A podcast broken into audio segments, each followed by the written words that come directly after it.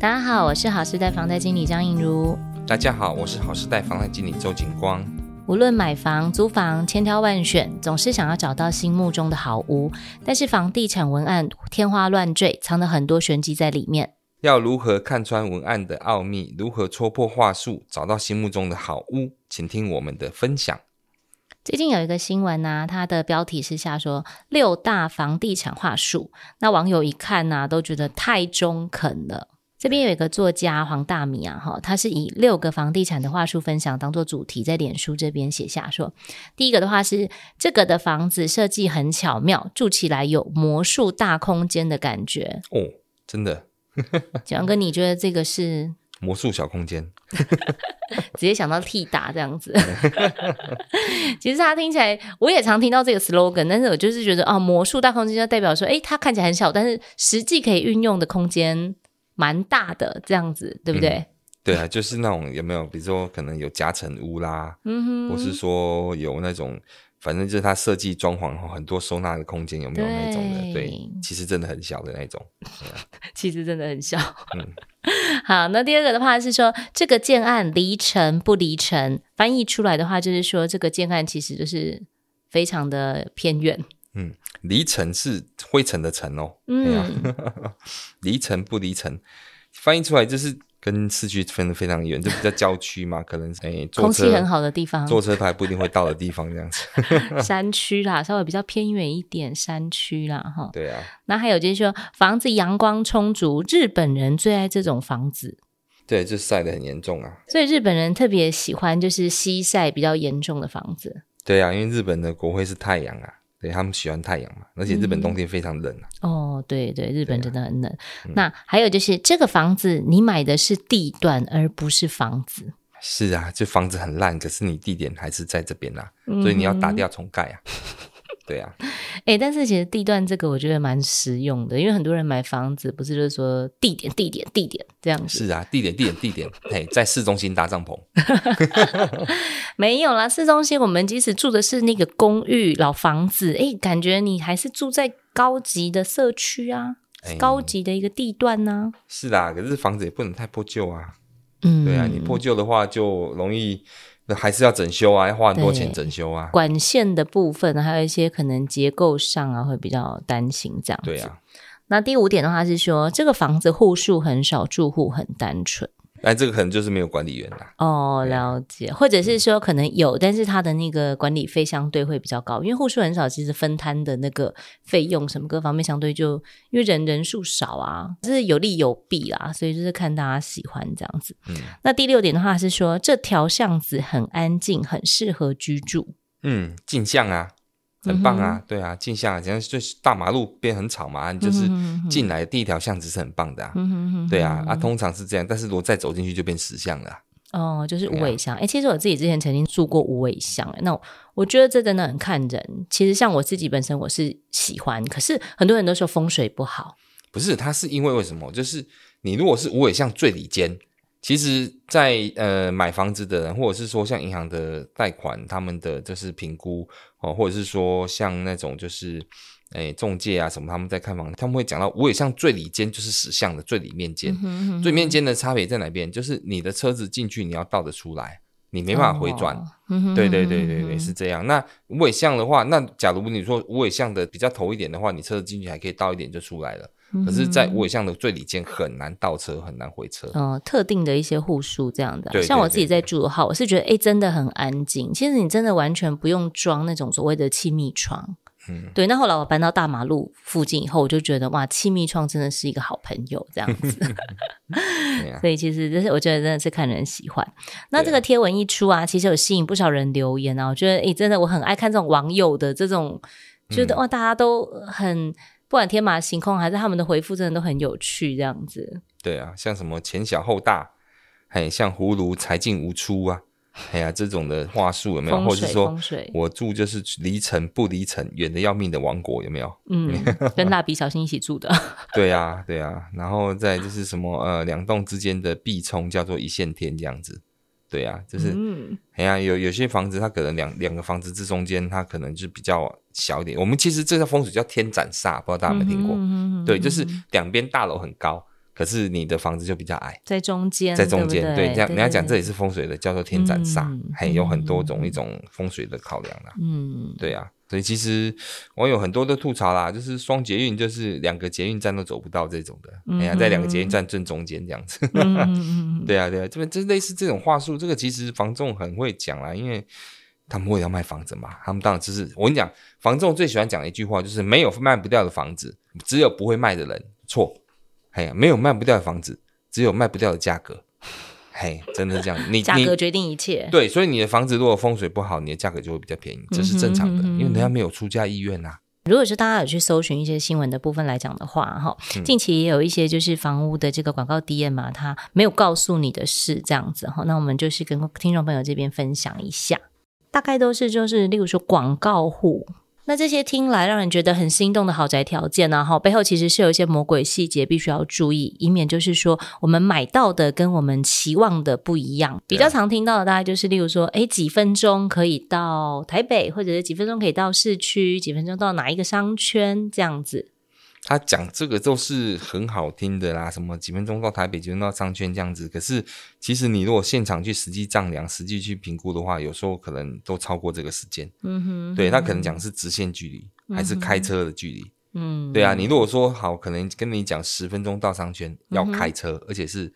时速一百的开车，嗯哼，那这样算下来，你这样算下来，你可能你可能非常非常的远。你如果说真正正常，非常 对啊，你可能要你可能要抓上大概超过两倍到三倍的时间。嗯，对，实际上其实实际上其实大家真的都还是要去实地走访，还有就是说你大概会进出这些地点的一个时间，因为你半夜十二点开车跟中午十二点开车，哎，可能落差就会蛮大的。对啊，你要塞车啊。嗯哼哼，对啊。那如果说他是诉求走路，哎，我觉得走路可能就稍微会。比开车好一点点哦，嗯、因为走路应该大同小异啦。对，所以其实也可以就是依照你的 Google Map 下去做一个，我觉得是现场实看是最准的。对啊，如果说真的太忙碌没有时间，其实看一下 Google Map 也不错，因为现在真的很方便。嗯，对。那第二点的话，就是还有像明星学区在旁边，就是所谓的学区宅。比如说，你可能你小孩子想要中意，就是读这间学校，你可以迁到这边附近这样子。嗯、但是你的户籍也要迁进来。哎呀、啊，而且它有规定，有些学校规定是说，你可能户籍进来到这边，你要再满一年以上，哦，他才会让你来这边读书。嗯、哼哼你如果只是刚迁进来，马上就来这边读书，他是不愿意的。嗯、哼哼对对，因为太多人是这样要走这种漏洞的方式。对，对对就是类似寄放你的户籍嘛。对，对对所以在买房之后你要注意啊，就是说，虽然你在明星学校旁边没错，可是你不一定。能够在那边读书，因为你户籍要在那边才行。对，所以可能事前就是要先，如果确定他是，很早以前就迁进去才可以。对，如果说他本身是真的很希望，就是在学区在附近，他们真的是有就学的一个问题，就是要先了解这样子。是啊，嗯哼，对啊。那还有就是有一个新闻呢，近期还蛮夯的哈，跟这个学区宅有一点相关，这样就是说在竹科旁边买房子，为了要帮小孩抢学区，嗯，好，结果只排到候补。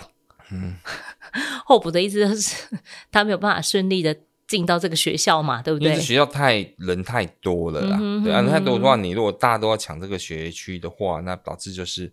你变成之后要候补的状况，或者是你不然你就是找别的那个学，他们会按照有些会按照你入入籍的时间来去排排序这样子。啊，你如果只是刚刚才迁进来没有很久，可能才迁进一年，拍谁哦？有人已经在那边住一辈子了，他们就一定，那他就一定是排第一个，你可能是后面的这样子。对对对对，OK，所以其实大家都要再特别注意一下这样子。嗯，那第三点的话就是说包租代管高投保。其实很多人想说，就是他是一种投资，他想当房东，他想就是稳稳的拿收租，但他又不想当房东的那么麻烦，嗯、就是哦，到半夜还打电话给你房客打电话，哎，我们那个灯电灯坏了，帮我换一下，我水水龙头漏水了，帮我处理一下，这样子。真的马桶不通。对对对对，就会麻烦。他就是想，那就我我就让人家有这种行业，就是帮你代管，嗯哼嗯对他们会帮你处理这样子，对对啊，所以说就包租代管，按、啊、你要每个月付给他一点点钱这样子。可是这个真的那么好赚吗？对啊，这也要思考啊，就是你的投机报酬率高不高？嗯哼，对啊，还有就是你的你的这个房间有没有全年二十四小时都是出租去的？万一它中间有有租客搬走，那后面再衔接进来的租客又没有很快能够进来的话，你这中间损失一两个月都是损失。嗯哼，对啊对啊，所以这个要思考。本梦比是一样的概念啊。对啊，那 包租代管他也还是帮你管哦，这中间一两个月没有租客进来，他还是要收你钱的哦。嗯，对啊，对啊，而且它隔层小套房，其实当然它的投报相对会比较高，但是其实隔层小套房，我觉得呃有一些风险存在嘛，因为你毕竟还是要去合法做登记变更的部分啊。对啊，你没有实际去登记就会有问题，像有些客户他们甚至连贷款都有问题，嗯、因为你的房子真的房子，比如说假如好你是透天隔层小套房。或你是什么一层公寓隔成小套房，但是他还是以公寓的的角度来去评估啊。嗯、可是人家如果帮你把这个房子隔成小套房之后再卖给你，对，那这样子的话，他他一定要去把这个工程款什么的这个款项全部都加注在上去，他卖给你的价格一定是高于当地的行情价，就那间房子的行情价。嗯、那如果你自己去花钱去整修去弄的话，也可以，但是这个就是这笔钱你花下去的话，这笔钱也是贷款贷不出来的。嗯哼，对，那你假如比如说你跟银行办贷款的时候，如果说你你就是用这种隔小套房的价格，比如说我房子买五百万，可是当地的行情这房子只有三百万，因为你隔层套房你多花这些钱，它就是卖你比较高的价格。对，你想拿去给银行贷款的话，银行跟你讲对不起，我们只认三百万的价格。嗯哼，嗯哼，对对，这都是思考啦，对啊，都要注意。那还有就是万平美景当邻居，嗯哼，它听起来不错啊，美景啊。对，阳台一出去啊，有山呐、啊，有树啊哦，哦，不错啊。对对啊，是住阳明山吗？啊，阳明山不错啊，应该说是，是住是住合欢山吗？没有大坑啊，在台中那个大坑也都很多啊，比较靠近北屯那边啊。大坑很多那种那种别墅啊，哎呀，那种长得像摩阿波的别墅有没有？新闻都有。一整排的这样子。对啊，对啊，对啊，其实。就是对啦，你如果说美景当邻居，你自己要现场去看一下，是不是真的有美景啊？有些可能只是小小一角这样子给你是美景这样子，那其他还是被遮住，都有可能啦。甚至于就是说，嗯、有些人可能是，比如说可能我是无敌美景，对面是一个空地，结果过了五年之后，那个空地盖成大楼了。把你挡住了，对了，你的美景只有前面五年，嗯、是这样子啊，这都有可能，嗯、哼哼这个都是在买之前都要思考的。嗯嗯嗯哼，对啊。那还有再就是超低自备款轻松成家，哎，这很常看到哎，这个很多啊，这个之前我们、嗯、我们节目上都有讲过啊。对啊，对啊低自备低低头款，然后超高月付。对啊，这就是可能建商借你钱啦。嗯哼，对啊，因为你钱不够嘛，那银行贷款也不会贷到那么高，银行贷款大部分都八成而已，最多。嗯、那剩下的就是建商，你自备款不够的，建商就是先借你啊，先借你就让你分期付款，对后面两年慢慢还这样，然后他房子要给你做设定。嗯，对，那设定建商的设定就是私人设定啊。对，对啊，所以所以这个部分就要思考看看的。嗯哼，虽然是降低门槛啊，等于你入手的门槛比较低，但是相对来讲，后面的一些可能需要承担的利息呀、啊，或者是说月付金啊，然后相对的一些状况，大家都要先审慎评估这样子。嗯，月付金一定会非常重。嗯，对，那可能你为了搞这个房子，结果你的生活品质都没有了。嗯哼，哼，所以这个要思考的。嗯，那再来的话，就是有全龄化的公社饭店宅。哎，那、啊、这是这听起来豪宅才会有哎，是呀、啊，好像是饭店管理有没有？哎呀，有人帮你服务，对啊，对啊，半夜打个电话到柜台叫个牛肉面来吃吃，对啊，就会把你送上来有没有？哎呀，对啊，没有错，可是管理费超级贵呀、啊，超级贵，哎呀，超级贵啊！你有听过那个豪宅管理费一个月两三万的吗？哦，我有听过，因为平数也大，啊，是也大了，对呀，他的他本身自己的拥有的这个房子平数就大，所以他其实一平看是一百多块的也有啊。对呀，啊，啊，所以就是什么屁股，对不对？然后就要就要就就要做什么马桶嘛。嗯哼，对呀，啊，你要有这样子的条件，你才能够去住到这样的房子啊。你管理费要就一个月缴那么多呢。对，你要思考这个问题啊，所以其实这很好笑。其实，在北部跟南部的差别，北部人比较习惯就是啊，我就是缴管理费，还有这管理费啊，或者是有些是公寓的话，可能管理费比较没有那么多。但是如果是一般大楼的话，都会要缴管理费，他们也习惯缴管理费。嗯，可是，在南部哦，在南部的话，哈，其实南部的一些婆婆妈妈们，哈，他们比较不习惯缴管理费。所以他们买房子，他们不要买那种大楼式的，嗯、他们都要买什么？买透天，不然就买公寓，还、这种的。所以南部的公寓的价值有时候还蛮高的。嗯、哼对，这是我之前在南部做贷款的时候，我以前在银行贷款有调到南部去的时候，我遇到了一个特殊景象。对对，南部人喜欢买公寓，尤其是公寓一二楼，那个价格有时候甚至比那个 比那个那个那个大楼电梯的还要还要贵。嗯，对，因为他们喜欢这种房，他们就认为说这样不用缴管理费多好。嗯哼，哎，这是蛮特殊的啦，还是有一些区域性的一些那个风俗民情哈。对对对对对，那再的话就是捷运共购宅到站就到家。哦，台中的共购宅好像是在那个文心路上面那个。嗯，都有啦，对啊，啊，就共购宅其实它这当初就是 BOT 嘛，对啊。嗯 BOT 的意思就是说，他可能建商去跟政府有去谈好，跟捷运有去谈好，就是房子盖盖在我这边，然后捷运站我可能一出来就是已经到了那个你们的大楼的公社门口，你就可以进去了，哎、嗯，这样子，那他就共购去合盖的一个部分呐，包括说蛮多是那种像百货公司嘛，像台北的捷运也一样，捷运一出来就是百货公司的地下楼，嗯，有很多是这样子的，跟商场结合感觉好像比较好，对，可是跟住家结合可能就会有一个问题，就是会比较吵，出入比较复杂。嗯对，对，对，这个要小心。还有震动啦，因为车子进进出出啊，一定会有震动的问题啊。捷运会吵啊，那那个那个那个车子在跑，一定会震动的，啊嗯，这是一定的，啊。嗯，再的话，就是第八个的话是轻松享有双捷运。双捷运就是捷运跟捷运中间的那个区块，它就称之双捷运。哦哦，我不知道，因为我们住台中没有这个困扰，因为我们现在只有一条捷运而已。因为台北捷运很多嘛，很多好几条嘛，对不对？它高雄最少也有两条啊，对啊。台中现在目前只有一条嘛，对啊，所以我们不可能有双捷运这个话术嘛。台北应该很多啦，对。那它可能双捷运，它的意思是它就在这两个捷运的中间呐，对，它要往东边去做捷运，往西边去做捷运都做得到，对，但是要走很远。对，建议还是要骑摩托车啦，哈。对，而且也会有搭配 U bike，所以大家可以运动一下这样子。哦，对啊，现在 U bike 蛮多的。嗯哼哼哼。再的话就是有超低总价买三房，他把两房硬隔成三房来卖，因为三房其实还是比较主流嘛，哈，大家比较喜欢。诶，应该是这样说。现在之前我们在节目都有讲过，现在的房价太贵。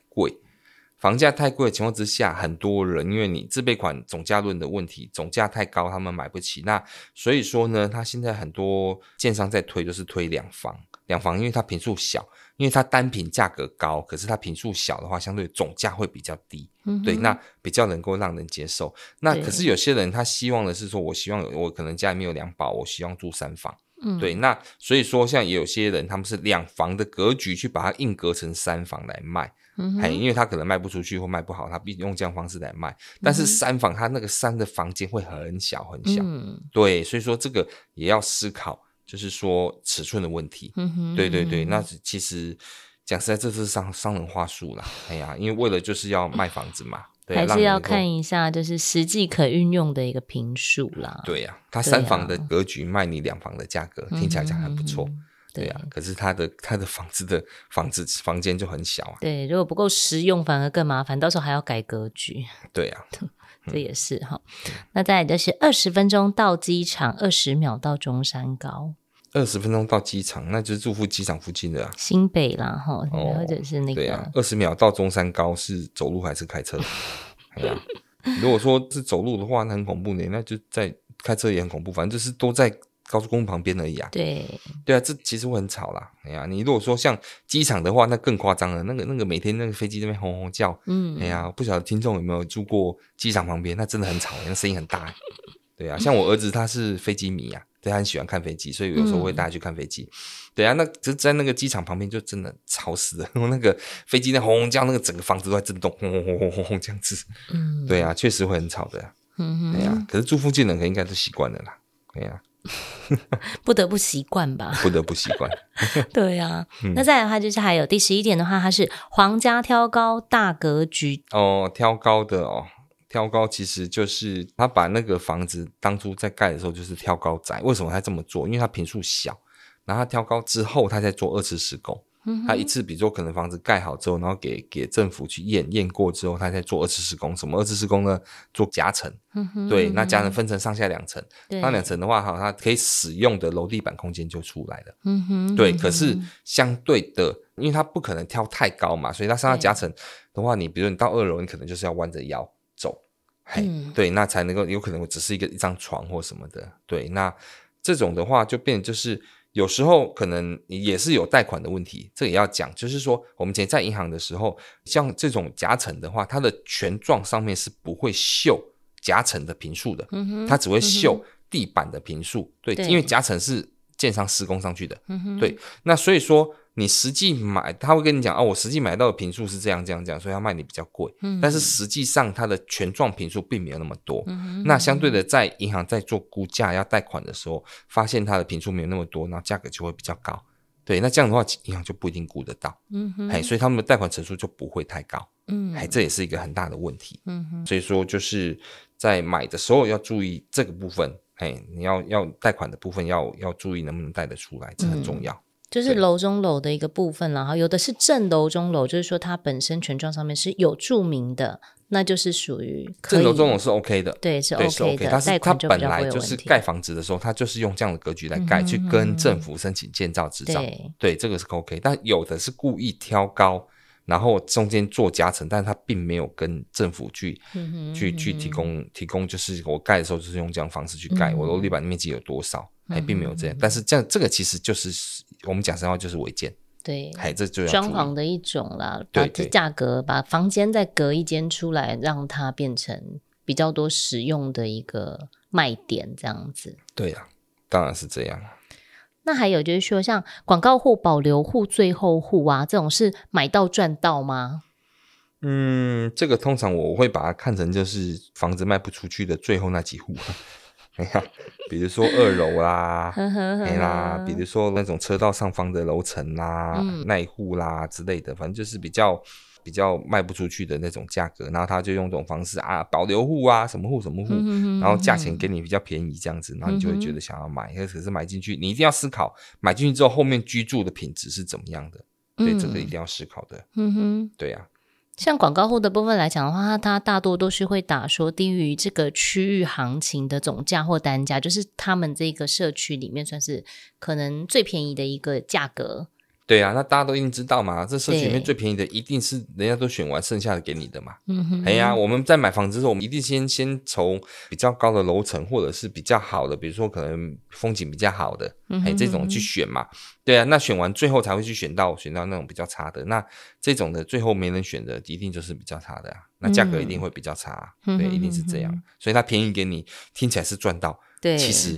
就是人家不买的，对。但是基本上来讲，业务为了要销售，他可能不会跟你讲实话，所以还是要有很多小细节，可能真的就是得特别注意，为什么这个广告户特别便宜。就在就是真的，大家要看清楚，对，大家真的要看一下这样子，因为毕竟想要就是物美价廉，真的很不容易。是啊，结果买下去真的比较便宜，就可能住进去才发现有很多状况这样子。是啊，对呀，对啊。那讲高手在民间哈，所以房地产的广告话术真的很多，那被文案包装过，感觉真的很吸引人这样子。永安哥，你有自己听过，就是你比较常听到的这种广告文案，特别吸引你的吗？吸引的，哦，嗯。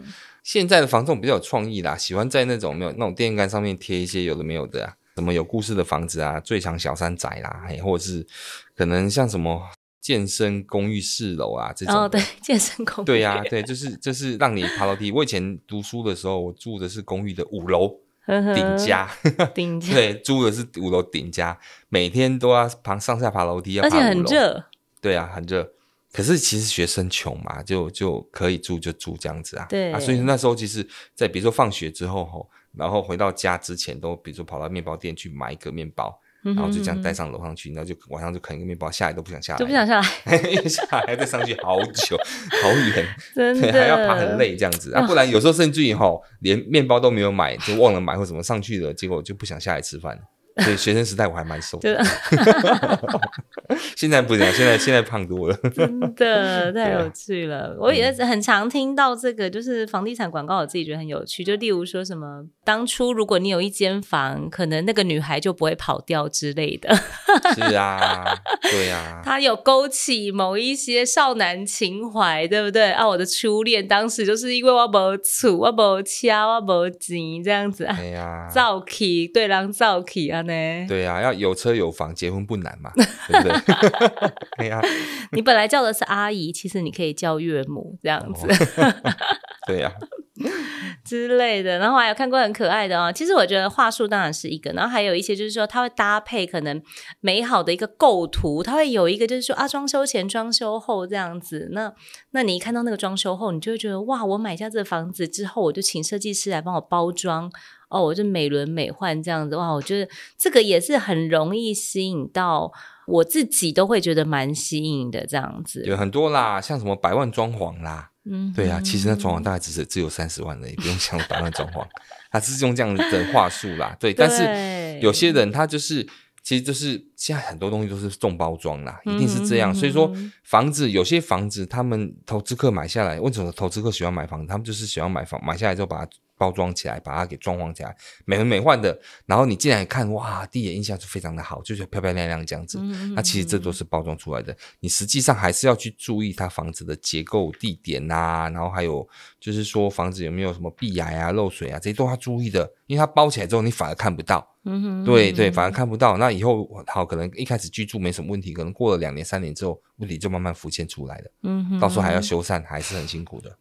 真的，啊、最近网络有分享一个，就是说包养小三最强物件，这个有引起大家一些轰动哈。里面的话，它就是、嗯、呃有搭配着高档装潢跟隐秘性无敌哦。对，那还有列出六个优点呢，给大家听一看。这样子就是，它是一个屋龄四十年的一个呃公寓，哈，一房一厅一卫这样子。嗯，那价格的话，一平单价高达五十四点八五万哈。那这个物件冲着这个算是它的一个 slogan 这样子，它物件一一上去就有一点三万次的一个浏览人数，所以大家都非常的好奇。对啊，应该点击率大部分都是男生吧。还是要看一下，稍微看一下这样。没有，哎、欸，那个那个什么太太呀、啊，嘿，那个那贵夫人啊，一定要看一下，说这间在哪里这样子。对啊，有可能，对，有可能是先生常常去那里。对对，抓猴的时候可以找到地方可以去。OK，他写说极度稀有三 A 级杨小三专属物件就是这一间哈，嗯、就是厌倦磨铁了吗？终于可以不用再怕被看行车记录器了，这样子。嗯。还有就是说，小三想煮饭给你吃，这里有超大厨房，让你们在激情之余还可以享受小三的厨艺。slogan 真的很多哈，每次去磨铁都怕被正宫定位吗？别怕，这里是捷运站出口，旁边是家乐福，被查勤可以马上说我正要搭捷运，或者是我正在家乐福。好，嗯、那渣男瞬间变成新好男人，这样子。啊，这都是哎呀，反正都是吸引你来买房子的一个角度、嗯、对，太有才了。其实我跟你说，他这种他这种广告文案不是让真正让你看，好像看到这样子觉得哦，好棒，好想去买，不是这样，他是吸引你进去看这一件。嗯对，吸引你进去看这些，哦，这还蛮特别的。进去看，当然你不会真的想要买包养小三的物件的，哎因为也不至于到要真的要包养小三买一间房子。但是就是对，就是它是吸引你说文案写的很有趣，让你想要进去看一下。对，那看一下之后，那当然它旁边还有其他的可以让你看。嗯，对，这是一种吸引你进来的一种方法，一种就是很有趣啦。我觉得，对，光是一个很有趣就可以，就是上新闻啊之类的啊，就引起大家的一些是啊，受到关注啊，这样子。对啊，对啊，对。那其实像现在比较流行，例如说像呃近期比较常遇到就是那种老宅翻修嘛，对不对？嗯。那像这边的话，就是说网络上他有分享一个，就是台南的，嗯，台南就是感觉好像也蛮古色古香的，嗯哼。对，那景王哥，你有看到这个吗？它就是一个那个老宅的一个招租文，它非常特别哦。它里面就是那种，它也不是头盖厝哦，它就是属于，它就是属于砖造平房。它这个不是头盖厝啦，哎呀，对，它就是一个砖造平房，它这是旁边没有墙壁的厝啦，旁边没门啦，家徒四壁有没有？对对对，没有大门呐、啊，没有大门这样子，对，但他这是写说这是老宅啊，经典老宅，嗯，然后岁月斑斓的一个老墙上刻画出年迈的流金岁月，其实是感觉像废墟啦，感觉就是徐志摩会从前面飘过这样子，对啊，他就是。走那种就是就是乌克兰风有没有？现在战争有没有？被打到废墟那种的，对啊，真的很特别。其实像这样子属于比较老宅的部分呢、啊，我们自己看呢、啊，当然它的 slogan 也做得很不错。那其实大部分来讲会来买这样子的一个物件的买家这样子哈、啊，大家其实都是看中这个地坪啦。是啊，它必须要整个都翻修过，整个要重盖的啦。这讲真，这这一定是重盖，这是废墟啊。对呀、啊，这这这，我记得台中市有一个巷子里面有一个老宅啊，当初也卖得非常非常贵哦，对，嗯、一平将近一百万哦，哦一平将近一百万，那是我看过最贵的老宅，在台中市区，嗯、就是中区哦，嗯，很特别。那他其实讲实在话，他真的也是买地了啦。嗯，对啊，因为毕竟中区其实已经都已经蛮没落，早期其实很发达，那后来就是变得比较没落这样子。可是可能真的有特定的人是喜欢那个地点的。台中市中区真的很特别，它特别是一点，它曾经繁华过，嗯哼，繁华过，它很多的房子哈是那种很旧很旧的，我还看过砖木造，嗯哼，还砖头跟木头造的，对，那。进去里面之后，它真的那个屋顶是瓦，然后还有木头造的这种房子。它在哪里？它在台中市的中山路上面。嗯、哼哼中山路一听到就啊，这应该是很热闹的路，没有错。它在十几年前，在二三十年前，那时候台中市非常繁华的时候，哈，它那个房子它是卖店面，对，它那店面。那时候的行情价最少三千四千万跑不掉，嗯，因为太热闹，还太热闹。对，那可是因为商圈的移转，移转之后呢就不见了。那商圈不见了之后就没有人要，乏人问津。那时候我在银行做房贷嘛，他来跟我办贷款，结果我们银行估价估多少？一间房子只是三三百万的价值，对。那因为它房子又太旧，它是砖石木造，它是那种就是日据时代留下来的房子，嗯、对。那那它只是就是店面有稍微翻新过，可是它里面的内容看起来还是很陈旧，嗯、哼哼对对。所以说所以说，其实银行在评估房子是根本没有价值的，它是以那个地为有价值这样子而已，嗯、对。然后就这样评估就只能贷三百万。哎呀，就这样哈、啊，对，所以说其实中区很特别，就是因为它曾经繁华过，它的商圈转移之后，那个价值瞬间从最高跌到最低呀、啊，是这样子。那那边有很多很多像这种日据时代的老房子，嗯，对，它都没有整修过，对啊，所以还蛮特别的。那他要卖的话，可能又是要用这种话术的，对啊，一定会有喜欢他的人，我相信。哎是啊，对啊，好。谢谢您今天的收听，下一集我们会继续为您介绍与房贷贷款有关的主题，欢迎锁定我们的频道，也可以到我们的平台浏览我们制作的 YouTube 影片、精彩的懒人包和 Podcast 第一季、第二季的节目哦。如果有什么想听的主题或对节目有任何的疑问啊，也都可以留言或加赖告诉我们哦。我是银奴，我是景光，谢谢您，我们下周再见。